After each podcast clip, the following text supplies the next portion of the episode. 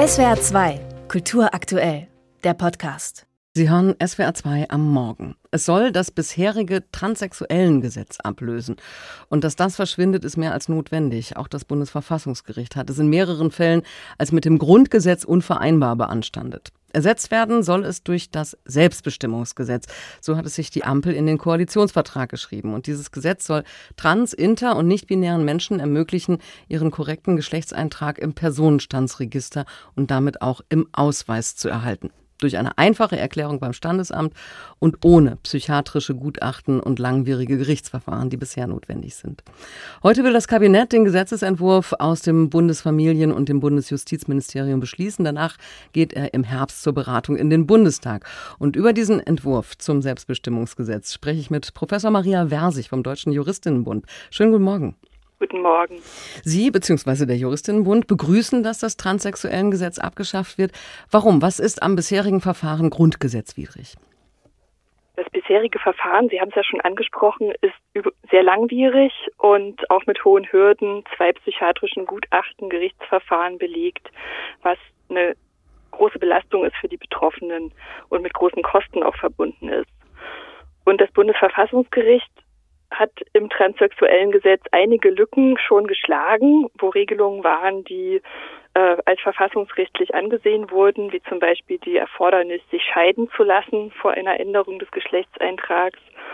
Und ich glaube, man muss sagen, dass einfach die, die grund- und menschenrechtlichen Argumente für eine niedrigschwellige Änderung des Geschlechtseintrags in den letzten Jahrzehnten einfach immer stärker ausgearbeitet wurden. Ja, so dass man heute nicht mehr sagt, äh, du als Person musst nachweisen, warum das notwendig ist. Andersrum wird ein Schuh draus. Der Staat erhebt das Geschlecht im Personenstandsrecht und da hat das Bundesverfassungsgericht gesagt, es besteht ein Anspruch drauf, dass man auch in der eigenen geschlechtlichen Identität anerkannt wird. Mhm. Das heißt, diese ganzen Hürden sind ein Freiheitseingriff und den darf der Staat nur mit sehr guten Gründen Menschen aufdrücken. Hm. Ja, und die Gründe sind einfach nicht ersichtlich. Was soll denn nun das Selbstbestimmungsgesetz neu regeln? Also wie läuft das Verfahren künftig ab, wenn es verabschiedet wird? Künftig würde es dann so sein, dass eine Person zum Standesamt gehen kann und mit Hilfe einer Erklärung darüber Auskunft geben kann, dass der Geschlechtseintrag, der da na, vielleicht besteht, nicht richtig ist die Person kann dann den richtigen Eintrag mitteilen. Da gibt es verschiedene Optionen, jetzt auch schon, ja, männlich, weiblich, divers oder auch nichts. Und kann auch den Vornamen ändern, wenn die Person das wünscht. Und ja, nach dem jetzigen Entwurf gibt es eine Wartefrist dann von drei Monaten und dann tritt das in Kraft. Hm. Diese Pläne werden nun seit Monaten heftig und kontrovers diskutiert. Unter anderem sehen transexklusive Feministinnen Schutzräume für Frauen in Gefahr, weil sich Männer als Frauen ausgeben und dort einbringen könnten. Andere befürchten, dass Kriminelle leichter untertauchen könnten, wenn sich Namen und Geschlecht einfach ändern ließen. Wie groß sehen Sie die Gefahr, dass das Selbstbestimmungsgesetz missbraucht werden könnte? Also ich sehe die Gefahr, ich sehe nicht, dass es empirisch irgendwelche Anhaltspunkte gibt für eine Missbrauchsgefahr, ja in dem Ausmaß, wie sie hier in dem Diskurs, den Diskurs leider prägt. Und ja, man muss sagen, untergetauchte Kriminelle, der NSU konnte in Deutschland unerkannt morden, ohne vorher beim Standesamt den Geschlechtseintrag ändern zu lassen. Und auch Gewalttäter, im Übrigen nicht Transmenschen, ja, sondern überwiegend Männer, sind nicht darauf angewiesen, äh, ja, diesen Eintrag äh, zu ändern, um Gewalt zu verüben. Also ich glaube, diese Diskussion verschiebt den Fokus von, was können wir eigentlich tun, um eine diskriminierte Minderheit in ihren Grund- und Menschenrechten anzuerkennen, auf diese Menschen sind eine Gefahr. Hm. Und das halte ich für ganz gefährlich, auch für die Demokratie insgesamt. Aber diese Kritik haben Familien- und Justizministerium ernst genommen. Also sie haben den Entwurf nochmal überarbeitet. Im Mai ist dieser Referentenentwurf veröffentlicht worden und Sie, also der Juristinnenbund, hat dazu Stellung genommen. Sie kritisieren vor allem den sogenannten Hausrechtsparagraphen. Der ist im ursprünglichen Entwurf hinzugefügt worden, um eben diese Befürchtungen aus der Welt zu schaffen, Männer könnten in Frauenräume einbringen. Berühmtes Beispiel, das dann immer genannt wird, ist die Frauensauna. Warum halten Sie diesen Hausrechtsparagraphen für überflüssig? Es gibt ja jetzt schon ein Antidiskriminierungsrecht, ja, was die Diskriminierung aufgrund des Geschlechts und das erfasst auch Transmenschen verbietet. Ja, auch jetzt schon gibt es ein Hausrecht in solchen Einrichtungen und das darf aber nicht diskriminierend ausgeübt werden. Und im Allgemeinen Gleichbehandlungsgesetz gibt es jetzt auch schon ja, Ausnahmen. Also man darf eine Frauensauna betreiben, ohne dass man na, zum Beispiel Männer, die dann da nicht rein dürfen, diskriminiert. Also die Rechtslage ist eigentlich schon relativ klar. Wir haben eher die Sorge, dass wenn man da weiter, ja, sage ich mal, flapsig drin rumfuscht, dass man Unklarheiten entstehen lässt.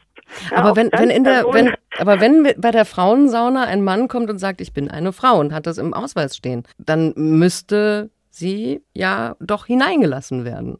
Geschlecht ist ja sowieso eine vielschichtige Geschichte. Die meisten Menschen können wir klar zuordnen, wenn wir im Alltag mit ihnen interagieren.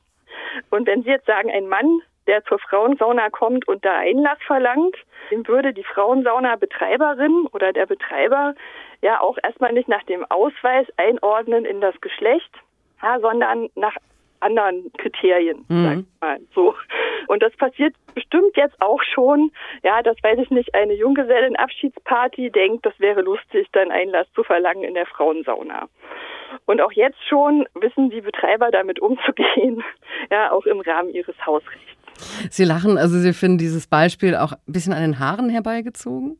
Ja, ich finde das ich muss wirklich sagen, wenn man sich anguckt, wie viele Jahrzehnte eigentlich jetzt schon auf eine Reform dieses transsexuellen Gesetzes, was ganz viel Leid bedeutet für die Minderheit, die davon betroffen ist. Wie lange wir darauf jetzt warten.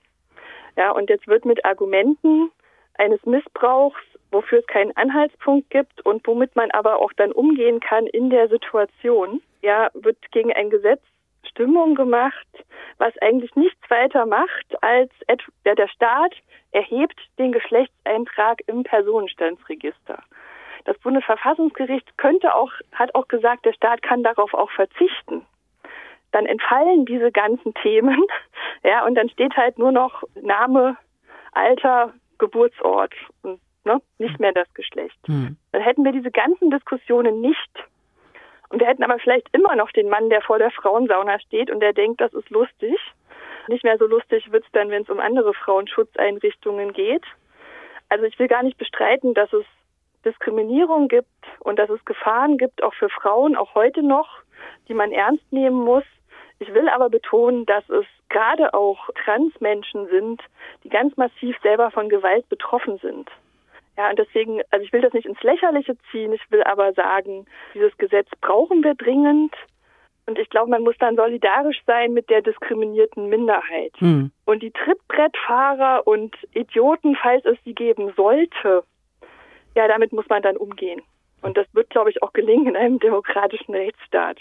Und dieses Missbrauchsargument gab es im Übrigen auch schon gegen andere Gesetze, ja, zum Beispiel gegen das allgemeine Gleichbehandlungsgesetz wurde gesagt, oh, da wird es Klagewelle geben, weil die Leute damit Geld verdienen wollen, äh, dass es jetzt einen Diskriminierungsschutz gibt, der auch einen Schadensersatzanspruch gewährt.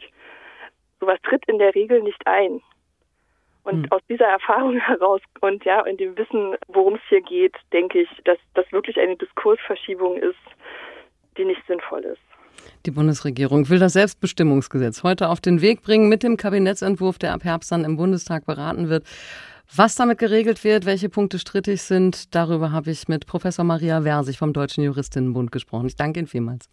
Vielen Dank. SWR 2 Kultur aktuell. Überall, wo es Podcasts gibt.